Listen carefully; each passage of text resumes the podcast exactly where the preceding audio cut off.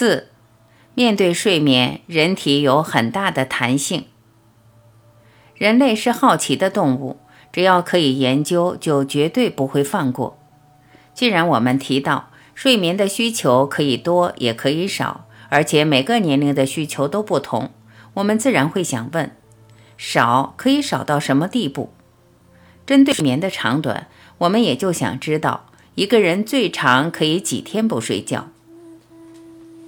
一九五九年，美国纽约有一位电台主持人特里普，在纽约时代广场的一个透明的玻璃屋里，由媒体和医生守着，连续二百零一小时、八天又九个小时不睡觉。持续三天不睡之后，他开始出现各种幻觉。最后六十六小时是靠药物支撑过去的。实验结束后，他倒头大睡整整十三个小时。一九六四年，美国加州一位十七岁的高中生加德纳，在斯坦福大学有名的睡眠专家德门特的观察下，连续二百六十四小时，也就是整整十一天不睡觉。四天后，他开始出现妄想症状，把一个路牌当成了人。十一天后，他无法进行简单的减法，也变得比较情绪化，心情容易不好。实验结束后，他睡了差不多十五个小时，在隔天又睡了十点五个小时，再调试几天也就恢复了正常。许多朋友都听过吉尼斯世界纪录，这些记录会发表在每年出版的《吉尼斯世界纪录大全》这本书的发行量相当惊人，到现在已经超过一亿本。目前数据库里有三万项各式各样的世界纪录。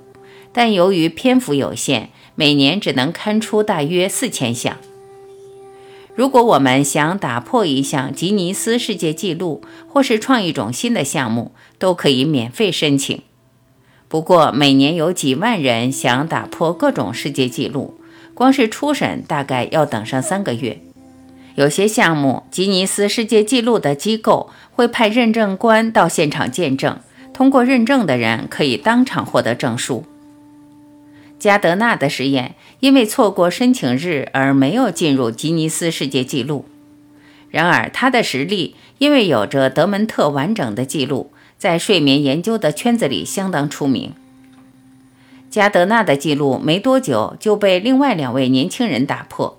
最后一位因为不睡觉而进入吉尼斯世界纪录的实力是在1977年，英国的韦斯顿在参加摇椅马拉松时。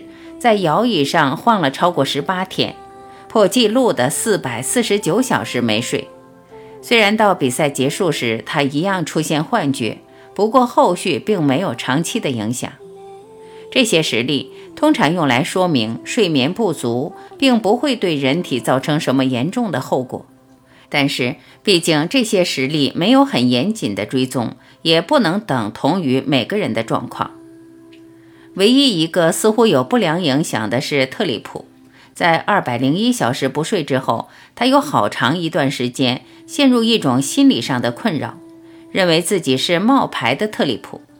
但是以他的生活方式来看，很难说是那次的睡眠不足所导致，还是有药物或其他因素的影响。我会提这些记录。倒不是要你我用这种方式去虐待自己、伤害身体，好去创造下一个世界纪录。而且据我了解，吉尼斯世界纪录在一九八九年后已经将不睡觉的记录从数据库移除，也不再接受申请。毕竟，为了达到这些记录，可能造成一个人健康的伤害。睡眠跟我们人体的其他机能一样，看来有相当大的弹性。我记得过去讲过，人体的可塑性相当大。这种可塑性讲的还不光是脑神经再生的可塑性，也包括类似胎儿干细胞的作用，可以让组织再生，甚至重新生出一整个器官。头脑的作用，例如睡眠，也只是如此。我们一生出来，透过种种的可塑性，也不断的在适应环境或自己生理的变化。如果面对一个短暂的危机，例如睡眠不足或逃命，也可以承受不可思议大的负担。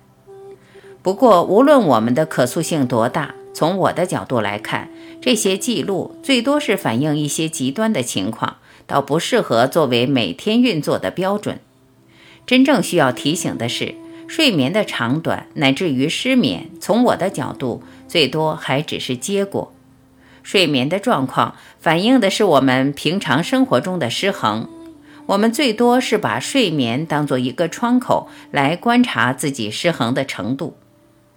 面对失眠，如果我们不去追根究底、厘清并消除真正的成因，却只想集中在最后的现象，就像一个人把失眠当做所有问题的根源，而认为只需要几颗药就能克服，这种做法合不合理？我想每个人心中都已经有了答案。从生理学和医学的角度来看，是行不通的。我在这本书真正想表达的是一种彻底颠覆的观念：只要集中在身心的整体，而不是单单锁定失眠的问题，其实也就够了。最有意思的是，虽然没有集中在失眠，反而失眠也就跟着解决了。失眠最多只是果，而不是我们问题的来源。充其量只是加深或扩大我们本来就有的状况或失衡。有用的几个重点：想打破不睡觉的记录吗？记得先查查之前的记录，也别忘了，现在已经不再收录不睡觉的世界纪录了。失眠不是身心问题的根源，而是各个层面综合的结果。我们能多久不睡觉，反映的是人体调节的弹性；想睡却睡不着，也只是反映了身心的失衡。练习三：不要分享自己睡不好。我会引用这些研究报告和例子，主要是为了强调人体有相当大的弹性，而且睡多或睡少。倒没有一个标准化的数字可以判定。我们每个人的体质和需求都不一样，不需要为了刻意符合标准。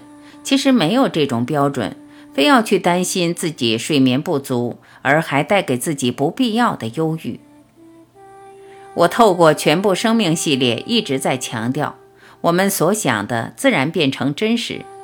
如果我们把一件事当作问题，不断的去想它。这件事自然变成一个问题，而且还可能是个严重的问题。也就是说，只要为了失眠而困扰，我们正在把失眠变成一个大问题。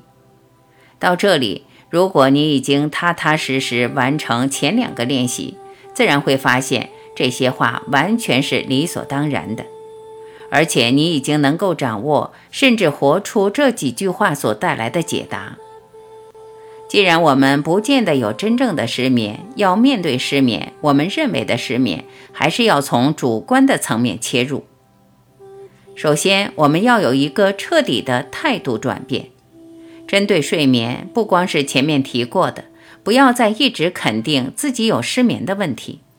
此外，也不需要再跟任何人分享，更不用宣传自己的睡眠状况。睡醒过来还没有起身，躺在床上，先深吐气，深吸气几次。这时候给自己一个最大的礼物，也就是肯定自己，一切都好。我不光没有睡眠的问题，其实我什么问题都没有。接下来把这种肯定带到白天，自己默默下定决心，再也不和别人去谈自己睡眠的问题。就算被问到了睡眠，也就用你自己的语言表达。很好，我没有一点问题，而且把没有问题变成这个练习的重点。假如每一天都可以这么肯定下去，你自然发现，不知不觉这几句话已经成为你活出来的真实。一天下来，透过轻轻的吸气，深深的吐气。不断调整自己的心态，你自然会对睡眠这个话题失去兴趣。别人有失眠是别人的事，你已经终止这个自我宣传的连锁反应。你会发现，就这么简单的练习，已经打破失眠带来的无力感、挫折和不安，也就破除了自己睡不好的谣言。我多年来遇到失眠的朋友，会不断的考验他们是不是可以落实这个观念：失眠不是一个问题。你会注意到，我用了三个练习来谈这个观念，只是范围不同，也就是想强调它的重要性。假如这一点无法掌握，接下来做再多练习，效果也可能还是打折扣的。我们要进入这本书。首先，你要诚恳地完成这三个练习所带出来的功课，就像让我陪在你身边，不断地叮咛你，不断地和你一起验收自己的成果。假如和人谈话时，你忍不住又为失眠叹了口气，或又开始抱怨睡眠的问题，也没关系，知道我随时在你身边为你加油，为你打气，这样子。我们再一起回来这里的练习也就够了。